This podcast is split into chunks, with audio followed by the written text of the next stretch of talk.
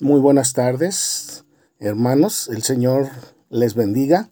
Dice el Salmo 146.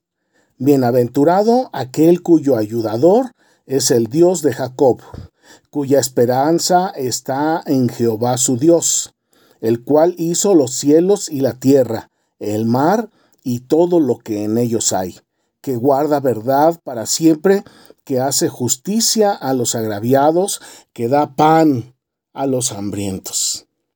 Jehová liberta a los cautivos, Jehová abre los ojos a los ciegos, Jehová levanta a los caídos, Jehová ama a los justos, Jehová guarda a los extranjeros, al huérfano y a la viuda sostiene, y el camino de los impíos trastorna. Reinará Jehová para siempre tu Dios, oh de generación en generación. Aleluya. Bendito sea nuestro Dios, bendito sea su Hijo Jesucristo y su Santo Espíritu. Sobre la tierra hay muchos hombres a los que les dan el título de benefactores pero ninguno de ellos se compara con nuestro amoroso Padre Eterno. Ninguno de ellos se acerca a la magnitud del amor de Dios, a la magnitud de la gracia de nuestro Señor Jesucristo. Ninguno de los benefactores de la tierra se acerca a lo que hace nuestro amado Padre Eterno. Dice aquí en este salmo que es verdaderamente, intensamente feliz aquel cuyo ayudador es el Dios de Jacob. Y mis hermanos, nosotros somos estos hombres y mujeres verdaderamente felices, verdaderamente dichosos, porque Dios es nuestro ayudador, el Dios invisible, el Dios de Abraham, de Isaac y de Jacob. Él es nuestro ayudador y Él es nuestra esperanza. Él es nuestro creador pero no solamente nos creó a nosotros, a usted y a mí, Él creó los cielos, la tierra, el mar y todo lo que en ellos hay, Él los formó. Y siendo tan grande, tan inmenso, tan infinito, nos ha tomado como sus hijos. Y nosotros confiadamente podemos decir, el Señor es mi ayudador, no tengo nada que temer. El Señor es mi pastor, nada me faltará. Qué hermosas palabras de salud, qué hermosas palabras de alimento, qué hermosas palabras que nos traen satisfacción, porque son palabras eternas del Rey de Reyes y del Señor de Señores. Aquí dice en el Salmo, en el 146, verso 7, que Él hace justicia a los que están afligidos, a los que están agraviados, a los que están sufriendo. Pero además, Jehová Jiré, nuestro proveedor, da alimento a los que tienen hambre. A los que tienen hambre de pan les da alimento, claro que sí, pero mucho más abundante es el pan espiritual, el pan eterno, el pan de vida que es nuestro Señor Jesucristo, que nutre, que alimenta y que sustenta nuestros espíritus. Dice también que el Señor liberta a los cautivos. No sé usted, pero yo por mucho tiempo estuve cautivo de varias clases de pecado. Finalmente entendí que el pecado en cualquiera de sus manifestaciones me separa de la presencia de Dios.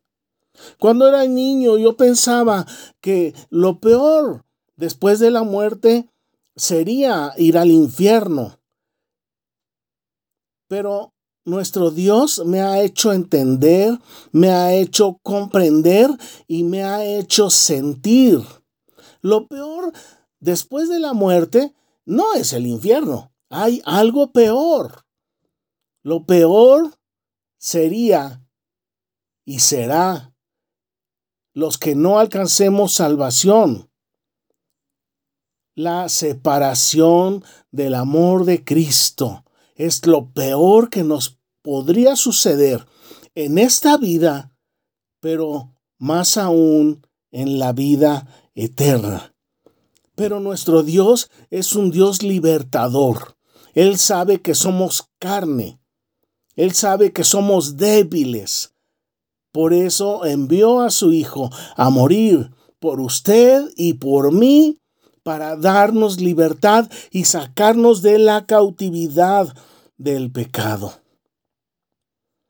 Pero nuestro Dios, además de salvarnos, también es un Dios de milagros, es un Dios sanador, que restablece los ojos a los ciegos, levanta a los paralíticos, a los caídos. Nuestro Dios ama a los justos. Así es que si usted desea recibir el amor de nuestro amoroso Padre Eterno, ¿cuál es el trabajo que tiene? Ser justo ¿Ser justo en sus propias fuerzas? De ninguna manera. Ser justos a través de nuestro Señor Jesucristo. Romanos 5.1. Justificados pues por la fe, tenemos paz para con Dios por medio de nuestro Señor Jesucristo. Cuando nosotros hemos sido justificados por medio de nuestro Señor Jesucristo, Dios nos ve como hombres y mujeres justos y entonces Él derrama su amor sobre cada uno de nosotros. Además, nuestro Dios cuida de los extranjeros, cuida de los huérfanos, cuida de las viudas. Pero también nuestro Dios es un Dios justiciero. Él trastorna el camino de los impíos. Así es que seamos cuidadosos, hermanos, de no vivir en la impiedad, de no vivir en el pecado. Seamos cuidadosos de no vivir en la iniquidad. ¿Por qué? Porque Dios trastorna el camino de los malos. Y entonces, lo que necesito es simplemente ser sincero con nuestro amoroso Padre eterno y decirle estoy cansado de esta vida de pecado, de maldad. Estoy cansado de estar separado de ti. Y nuestro Dios rápidamente enviará el socorro para usted. Nuestro Salvador lo limpiará con su sangre preciosa. Mis hermanos, todos estamos sujetos a fallar. Todos estamos sujetos a pecar en algún momento por error. Pero no hagamos de un error o de un pecado por error, jamás hagamos un hábito, porque Dios no tolera el hábito del pecado. Si bien tenemos un abogado, eso no significa que debamos de vivir en pecado. Eso no significa que Dios se agrade de que nosotros vivamos en pecado. De ninguna manera, mis hermanos.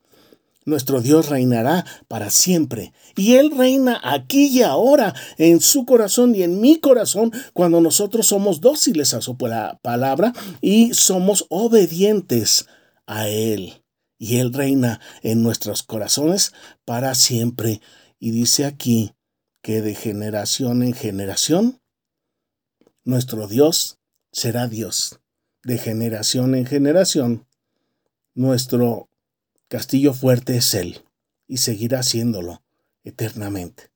Mis amados hermanos, les invito, con todo su corazón, con toda su mente, con toda su alma, con toda su sinceridad, acérquese a nuestro Padre eterno, dócilmente, obedientemente, Rindámonos completamente a Él, porque Él tendrá cuidado de cada uno de nosotros. Qué hermosas palabras tenemos de vida eterna en Cristo Jesús, Señor nuestro. Amén.